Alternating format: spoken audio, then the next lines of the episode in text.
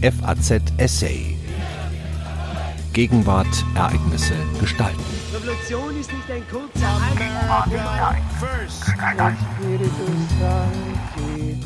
Politik und Apokalypse.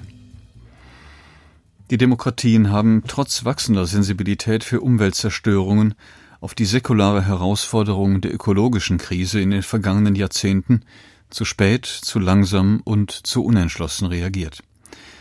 Muss die handlungsschwache, gegenwartsfixierte Demokratie nicht durch eine allein der Weltrettung verpflichtete Diktatur, eine Ökodiktatur ersetzt werden?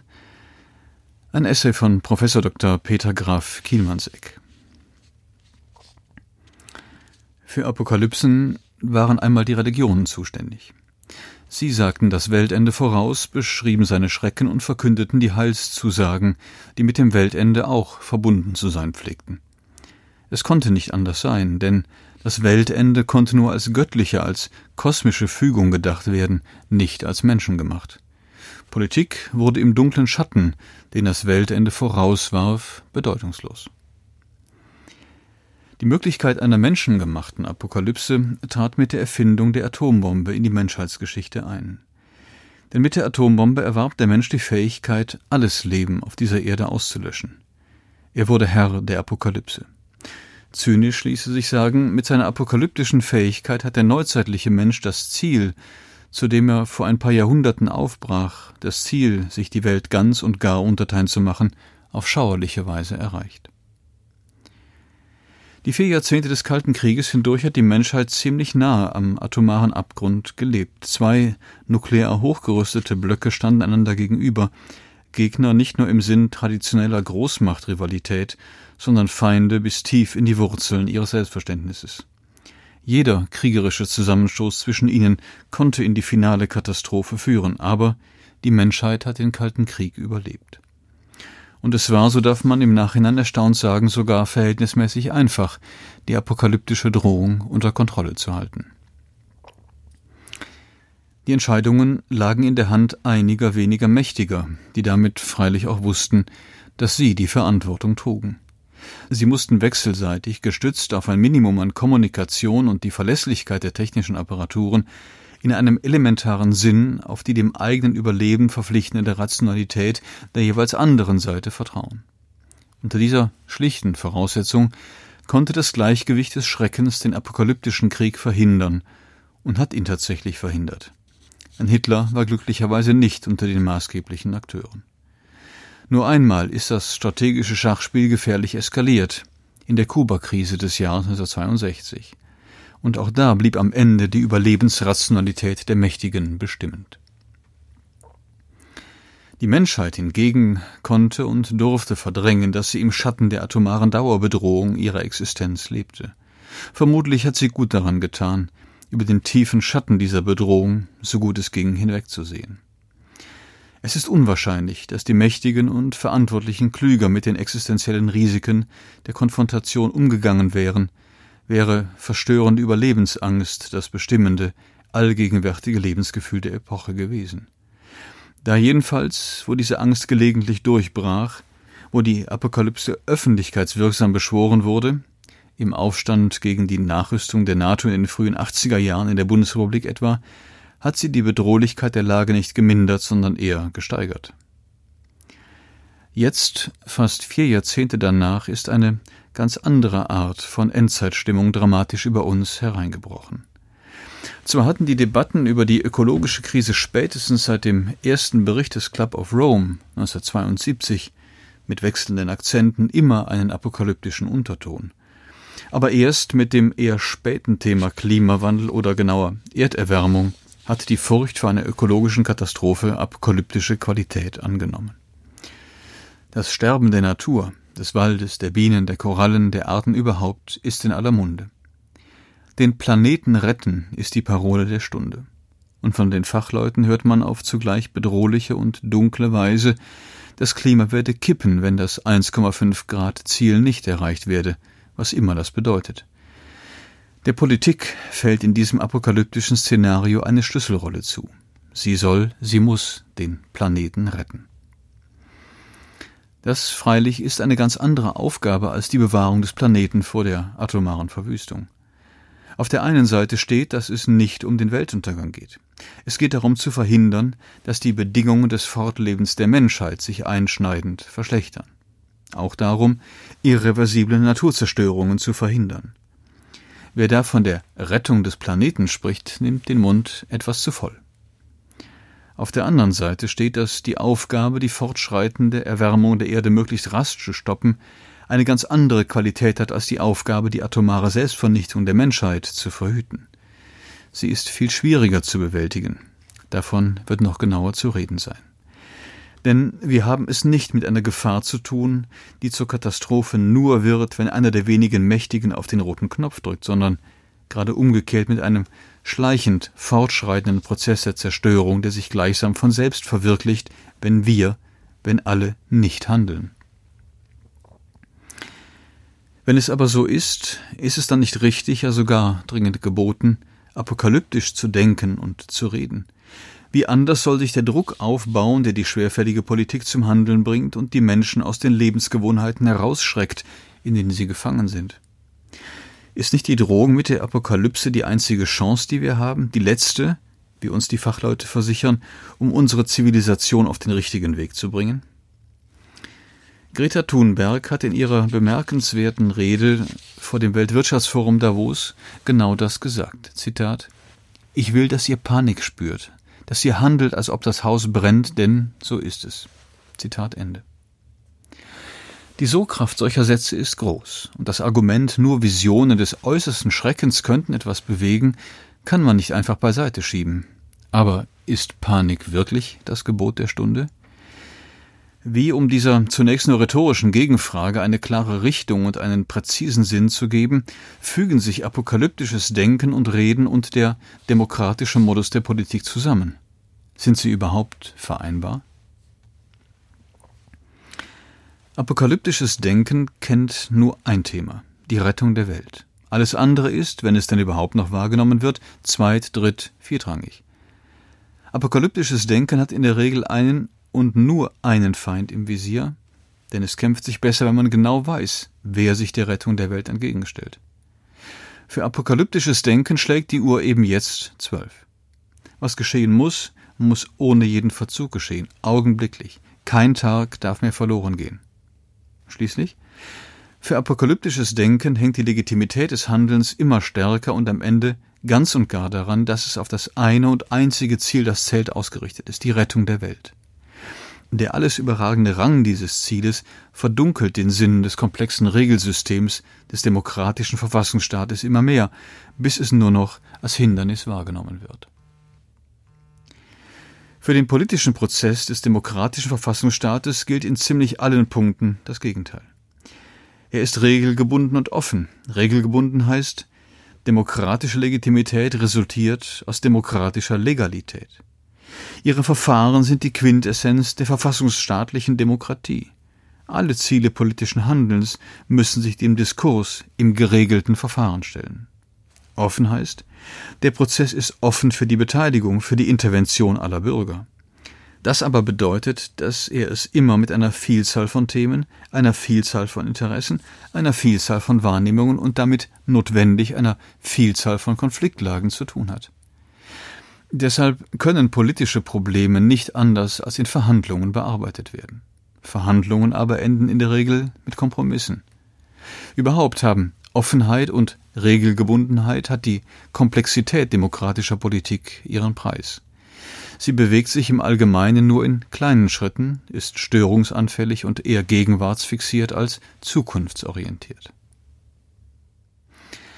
Wie soll man umgehen mit der Spannung zwischen der Unbedingtheit, der Unerbittlichkeit der apokalyptisch begründeten Forderungen an die Politik und der Schwerfälligkeit des demokratischen politischen Prozesses? Die Antwort kann nur lauten, es muss gelingen, die Herausforderung der Klimakrise so ernst zu nehmen, wie sie ist, ohne sie ins Apokalyptische zu übersteigern. Der demokratische Verfassungsstaat muss zeigen, dass er sich aus dem politischen Alltagstrotz zu lösen und im Gewirre der auf ihn eindringenden, einander widersprechenden Einwirkungen die von der Lage gebotenen Prioritäten zu setzen vermag, ohne in den Sog apokalyptischer Panik zu geraten. Denn gerade in der Krise muss sich Handlungsentschlossenheit auf ein Maximum an Klarheit der Diagnose und ein Maximum an ruhiger Überlegung bei der Suche nach der richtigen Antwort gründen. Der auf die drohende Katastrophe fixierte Tunnelblick der Panik lässt dafür keinen Raum. Die Metapher von der sinkenden Titanic, We want panic on the Titanic, wendet sich dann auch eher gegen die, die sich ihrer bedienen. Panik ist genau das, was auf einem sinkenden Schiff vermieden werden muss, wenn möglichst viele Menschen gerettet werden wollen. Die Zeichen politischer Panik sind in den vergangenen Monaten auf der Titanic bereits deutlich sichtbar geworden. In hektischer Folge glaubte die Politik Tag für Tag mit neuen Vorschlägen zur Reduktion der Emission von Treibhausgasen aufwarten zu müssen. Von ruhiger Überlegung, sorgfältigem Abwägen, strategischem Denken, das die Übersicht über die komplexen Zusammenhänge bewahrt, war nur wenig zu spüren. Als hätten wir noch keine Erfahrungen mit der Problematik folgenreicher Entscheidungen gemacht, mit denen einfach nur auf die Gefühlslage eines bestimmten Augenblicks reagiert wurde. Dass der panische Ausstieg aus der Kernenergie nach Fukushima uns den Ausstieg aus der Kohle, der jetzt wenige Jahre später als absolut vordringlich erscheint, nicht gerade erleichtert, darf man inzwischen jedenfalls wieder sagen, auch wenn da nichts mehr gut zu machen ist. Und ob es klug war, dass alle in Betracht kommenden Bundesländer der Speicherung von CO2 eilig rechtliche Riegel vorgeschoben haben, darf man auch bezweifeln. Die wissenschaftliche Krisendiagnose mag so eindeutig sein, wie sie in diesem Fall ist. Politik muss immer zwischen verschiedenen Handlungsoptionen wählen und hat dabei immer mehr als nur einen Gesichtspunkt zu berücksichtigen.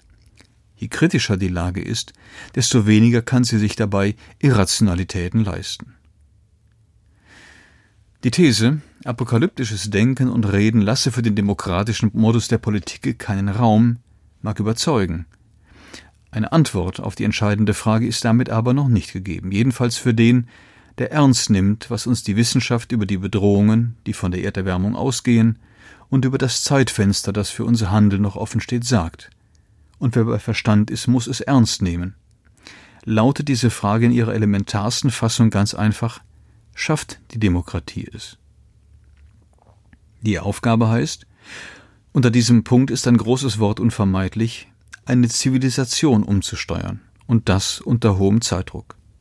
Kann Politik das? Kann Politik, die nach den Regeln des verfassungsstaatlichen Demokratie funktioniert, das?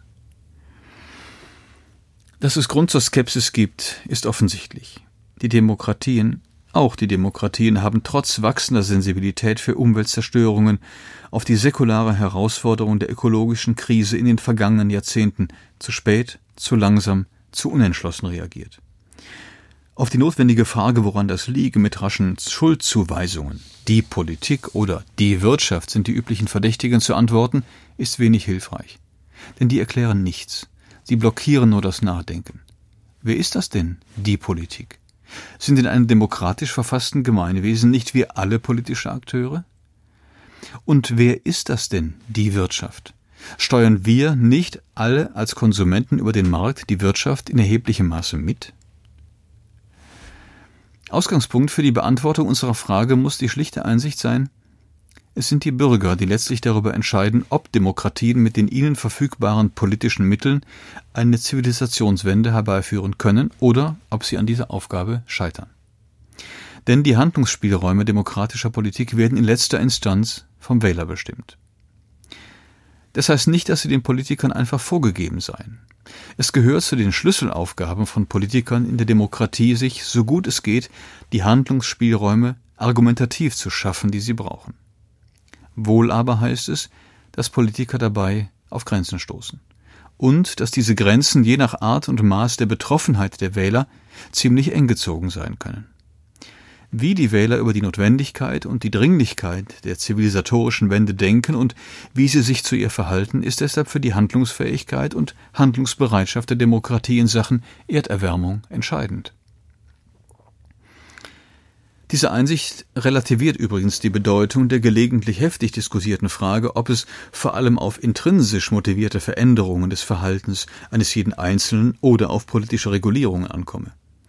In der Demokratie, die Politik letztlich im Voraus wie im Nachhinein an die Zustimmung der Bürger bindet, hängt das eine mit dem anderen auf das engste zusammen.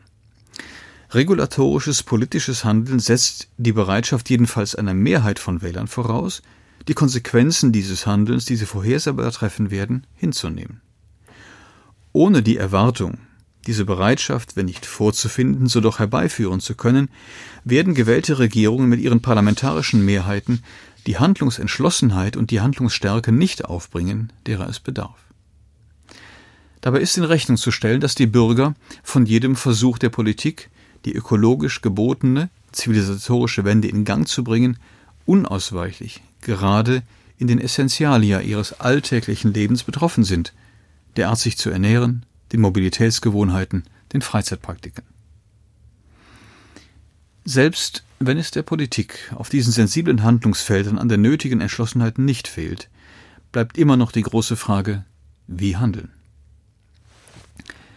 Ein freiheitliches Gemeinwesen kann das Netz der Gebote und Verbote nicht beliebig eng knüpfen. Eine Steuerung des Verhaltens über den Markt läuft auf eine Steuerung über Preise hinaus. Preise treffen Reiche und Arme unterschiedlich. Das kann eine Demokratie nicht ignorieren. Versucht sie aber, die Steuerung durch Preise sozial abzufedern, läuft sie Gefahr, den Steuerungseffekt, um den es geht, zu stark abzuschwächen. Die Hoffnung auf intrinsisch motivierte Verhaltensänderungen schließlich stößt auf das, was man in Analogie zu dem bekannten Freerider-Effekt, man nutzt ein öffentliches Gut, ohne zu seiner Erstellung beizutragen, den Lonely Rider-Effekt nennen könnte.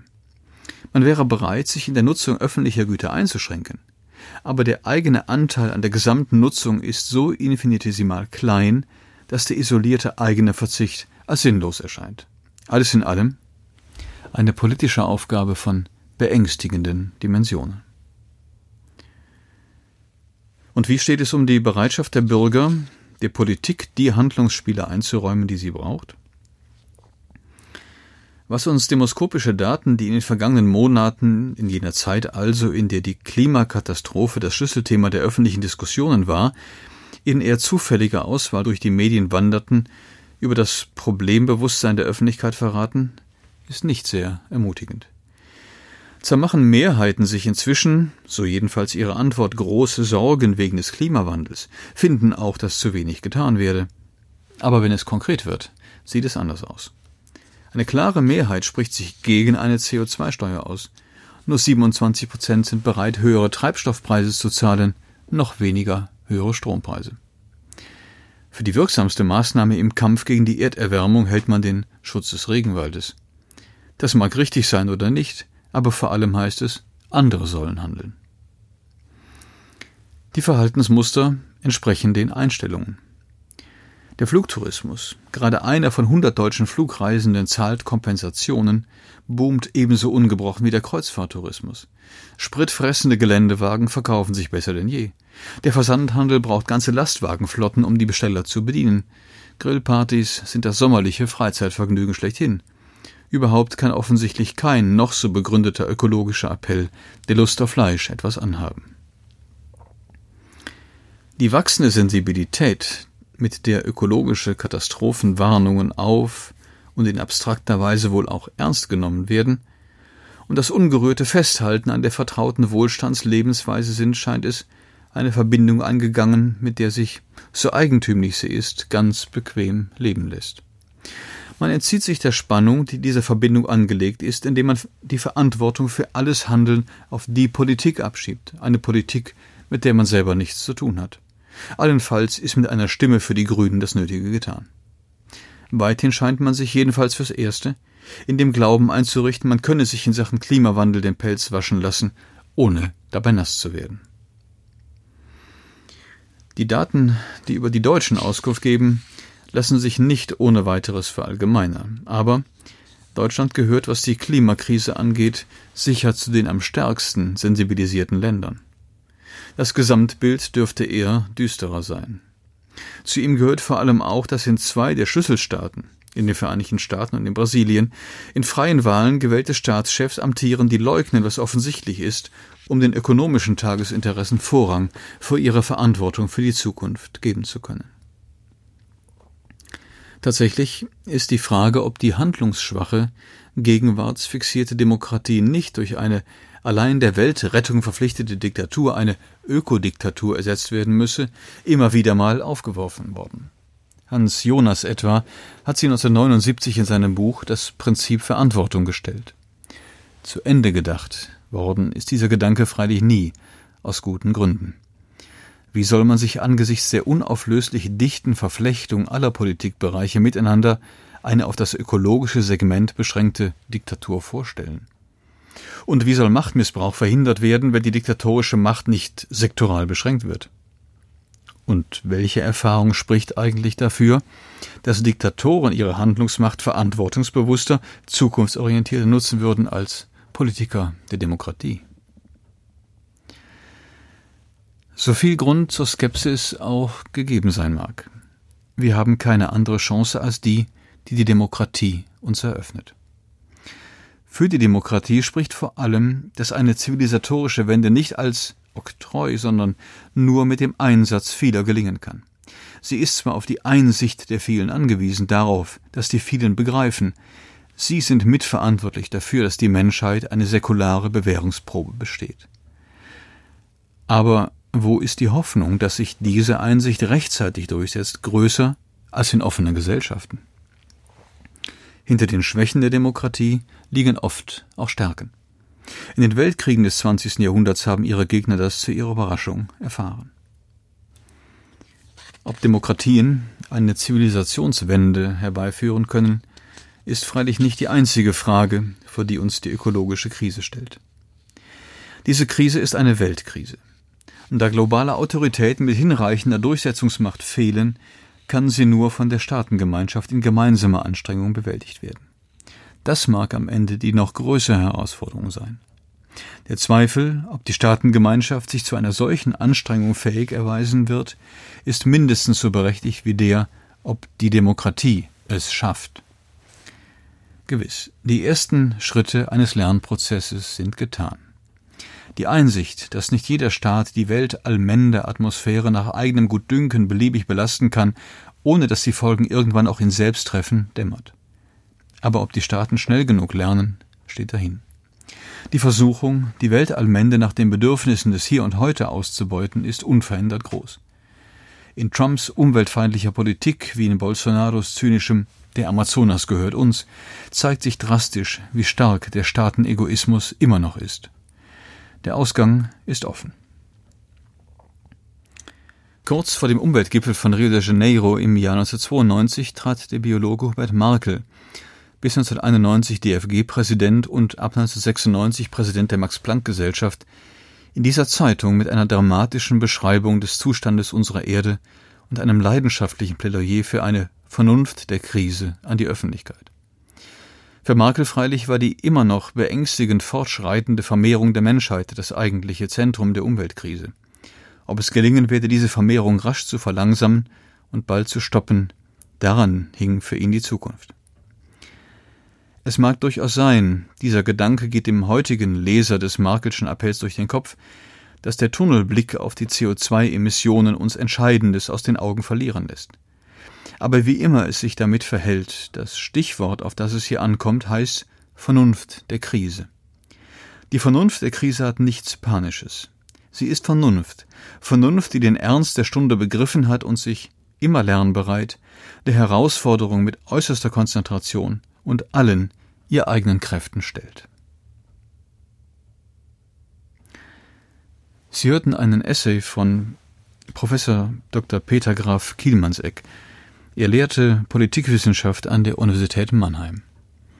Am Mikrofon verabschiedet sich wie immer Daniel Deckers. FAZ Essay. Ereignisse gestalten.